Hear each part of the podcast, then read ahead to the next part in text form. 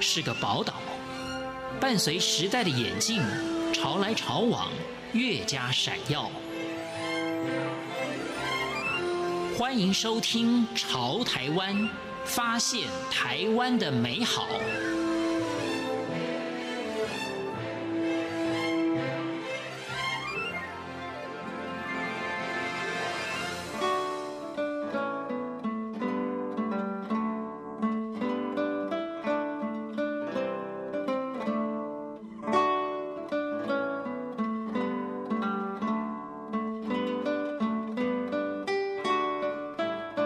各位听众朋友，您好，欢迎收听《潮台湾》，我是赵伟成。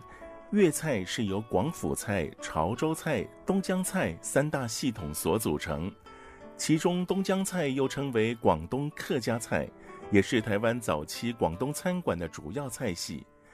一九五零年代到一九七零年代的台湾，能在广东餐馆大宴小酌，可以说是一种流行风尚。一如新竹的新桃坊菜馆。走过六十多个年头，传统东江菜色依然遵循古法供应着，而港式、台式乃至于创意佳肴这些新的菜色，也为新桃坊增添了时尚气息。不知多少士绅贤达、商贾名人、海外侨胞的上门光顾，只为品尝地地道道的广东客家美食料理。今天的潮台湾就带您来回味。台湾老广东餐馆的历史，品味它的故事。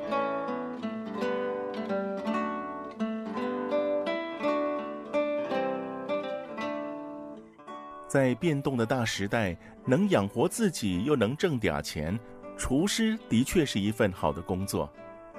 自广东来到台湾的第一代老板李斌全，在学艺有成后，就到了新竹市区开了新桃坊。当时师出同门，并自行创业且店名相同者，全台仅有四家。而新竹的这家餐馆总是门庭若市，尤其一九七零年代初到一九九零年代末是餐馆的全盛时期。餐馆策划刘聪荣为大家诉说着这一段创业历程。当初这个新桃坊啊，这个是由第一代的爷爷，他当年从民国三十八年从大陆来到台湾嘛。但有一次他在逛西门町的时候遇到他的堂哥，那时候他堂哥在有在问他说：“啊，那你最近在做些什么工作吗？”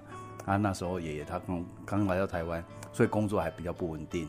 然后爷爷堂哥就问他说：“要不要到他们的桃坊菜馆去那边做厨师？”然后爷爷在那边做了一阵子，做一做，做一做，哎，慢慢上手了。然后也决定说想要来异地落地生根，然后开枝散叶嘛。那所以来到我们新竹，所以叫做新桃坊，至今也有已经有六十三年的历史了。开业至今六十三年之间，餐馆甚少搬迁，前后只在四个地址处所营业过。因此，老客人始终追随，新朋友陆续跟进。第二代李维凡继承了父亲的好手艺，他对美食的趋势变化满能掌握。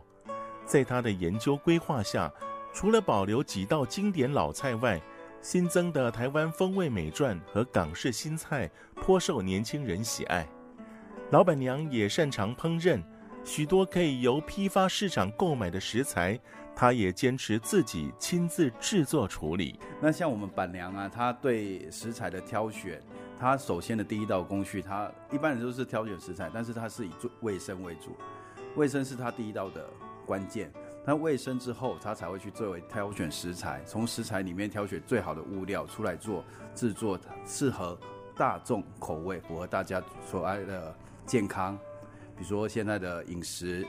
那食安问题，他都会特别去着重在这这个区块去做一个比较深层的去研究。像例例如像我们的花生油也是板娘她特别去找的，呃花生，然后出来就是做冷榨的花生。那像我们这边有一个特色，就是像高丽菜，只有自己的好朋友或者是比较懂内行的菜的人，他就会推推荐说，呃花生油这个高丽菜，它这里面吃起来它的淡淡的的花生的香甜，还有那高丽菜的那个清香味道。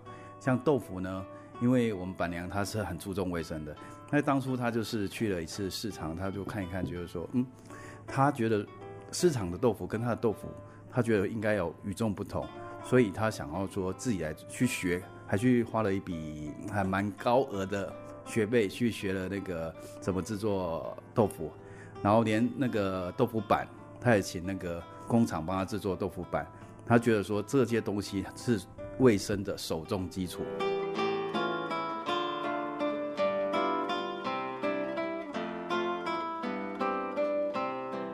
第三代李易荣、李易威姐妹，念书时就会到店里帮忙。现已成年，两姐妹都全心投入餐馆运营。要说餐厅事务有多繁忙，从小生长在厨师家庭，所有的一切。可是点滴在心头。小时候，我和妹妹常常自己待在家玩，其他同学假日都会出去游玩，有时候也会想要出去玩，但我不会觉得很厌烦，反而觉得爸爸妈妈很辛苦。呃，我小时候就看到同学假日出去玩，然后我就觉得，是不是他们的爸妈都没有工作？但是我后来就觉得，是因为我爸妈太辛苦了，要养我们那么努力，所以我才假日不能出去玩。所以我觉得我很感谢我爸妈。李易威根本没想过要接手餐厅事业，直到长大后理解世上没有轻松的工作。这才对餐馆事业不再排拒。我以前是小学的时候，就下课后就会去店里玩，然后就有时候就会帮忙收收碗盘之类的。以前总觉得做餐厅很累，从没有想过会接手餐厅。但长大后就觉得各行各业都很辛苦。妹妹李义威喜爱料理，甚至到日本学习厨艺，终究体会到厨师的辛苦。或许将来也能和父亲的粤菜厨艺激起不同的火花。因为我后来就去日本读书，我就是学日本料理，然后我发现就是中餐跟日式料理真的很不一样。然后我去年毕业，然后回来到现在，就觉得说日本料理跟广东菜真的是中餐比较复杂，所以我觉得还要学习的地方还很多。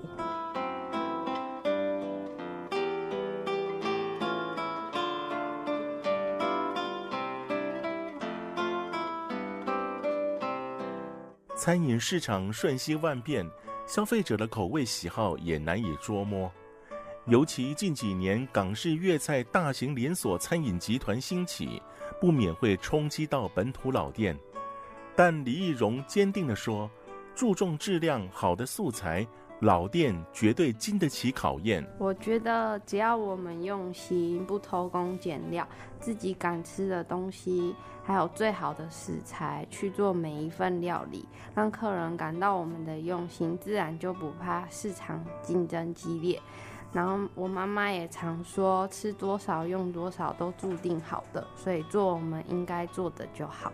李义威对自家经典，也是市面上越来越少有的广东东江烹煮菜色，更是推荐有加。最招牌的是盐焗肥鸡，因为我们的鸡都是请专人帮我们全养，然后每一只鸡都是有养足六六个月到六个多半月，所以吃起来会比较扎实香甜，也不会有腥味。然后我们的还有个招牌菜是文酿豆腐。文酿豆腐是我们手工自己做的，然后黄豆是用高雄十号跟台南四号一起搭配，我们也不是用石膏，是用天然的盐乳制成。还有一道菜是韭黄鳝糊，大家都就是说鳝糊是上海菜，但新桃方会有，是因为严凯泰的母亲吴顺文女士是我们店里的常客。他常来吃饭，然后他有一次来吃饭的时候，就突然想起就是家乡的味道，所以特别教导传授韭黄鳝糊这道菜给我们的师傅，所以这个菜也会变成我们店内的一道经典。每逢年节，传统的菜色最讨吉利，最能应景。下个星期就是除夕夜，听众朋友除了下厨大展身手，为家人做出几道好菜外，策划刘从荣也建议。采买当日料理的外带年菜也是不错的考量。这些年菜啊，像我们招牌里面还有一个鸡香红烧狮子头，这狮子头啊，它里面的内料也都是我们板娘，他特别去呃把配方重新再挑选过。他不希望说客人他会去蒸出来的时候，那食材是会柴柴的，所以他会把那个配方比稍微去做调整。然后他在蒸煮的时候，它味道也不会跑掉，它会越蒸它它味道会越香甜。呃，我们年菜里面有一道叫好彩头温牛腩。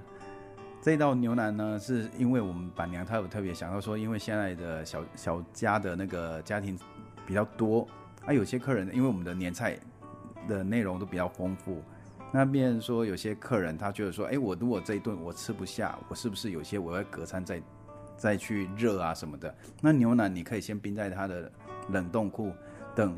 比如说，第一次我们把年菜吃完之后，再把牛奶再拿出来去温热，那配着白饭，然后这样就就是很好的，就是可以做准备的下一顿的晚餐了。它的分量，如果说在家里啊，如果有那个呃食量比较大了，你光光淋它的汤汁，你又觉得说啊就很很容易下饭。那我们的分量大概是可以到六人份的量啊，也有到十人份的量，然后端看呢各位客人他你们的需求为主要。当然，春节的糖果、饼干、小礼物等是不可少的。即便是小东西，选材制成，每一细微处都可感受到老板娘的贴心与用心。那些年节小礼是我们板娘他们手工自己亲自制作的，比如说南枣核桃糕，有那个牛轧饼、牛轧糖、豆腐乳啊，还有那个黑糖姜块。那我介稍微介绍一下我们豆腐乳，我们豆腐乳的制成是在。端午节至中元节所制成的，因此时的阳光较为适当，日曝，然后豆腐乳也会比较可口绵密。那像黑糖姜块呢，我们是使用张锡彬的手工黑糖及竹浆去制成。像我们里面啊，有些客人说，哎，你们家的那个黑糖为什么有一片一片的黑糖？这种吃起来的口感跟外面有姜都是那种渣渣去泡的感觉不一样。因为我们会让客人要看到说，我们真的是。由姜去一片一片所制成的，而不是让人家看到只有像像人家那种姜末而制成的黑糖浆啊。如果要泡热水，也可以直接直接食用。那像有些人啊，他搞缸哎，他就会用地瓜去炖煮，它变成地瓜姜糖，它味道也蛮可口的。虽然李易荣、李易威两姐妹才学习着接手家族餐饮事业，但是在父母亲的提点下，待人接物方面丝毫不敢怠慢。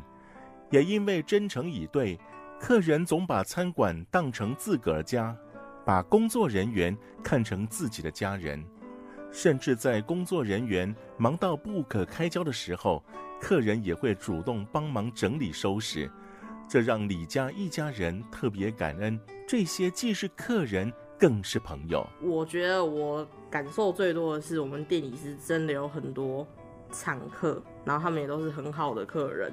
几乎每个礼拜都会来，然后对我们的信任也是非常的高。比如说有什么新菜没有在菜单上面，你跟他们说什么，他们都会说好。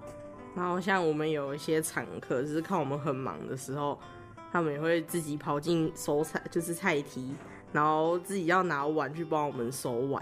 然后或是看到其他客人不知道点什么时候，他们也会自己主动跑去跟人家说什么菜好吃，或是像我们老板娘有做一些。就是糖果、豆腐乳之类的，然后他们也会去主动的帮我们介绍给其他客人说这些东西，所以我们觉得很感谢。而餐馆是李家人凝聚情感的地方，也是同心协力的场域，更是感念先人的所在。对我来说，不仅仅只是养我长大、供我吃穿的一间店，对我来说，是我爷爷留给我最美好的礼物，有着爷爷的。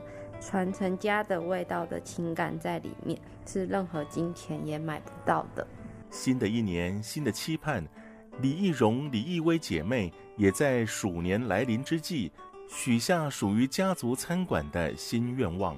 我们现在的老客户，然后新客户也有增加，所以有的时候比较忙的时候，会让他们有等待的时候。所以我希望，就是我公公姐姐以后可以把店里，就是再拓展开来。让那些客人不必等候。新桃坊不但承载许多人的情感与回忆，在世代更迭中，也为台湾美食留下深刻的印记。我是赵伟成，感谢您收听今天的《潮台湾》，我们下回见。新年快乐！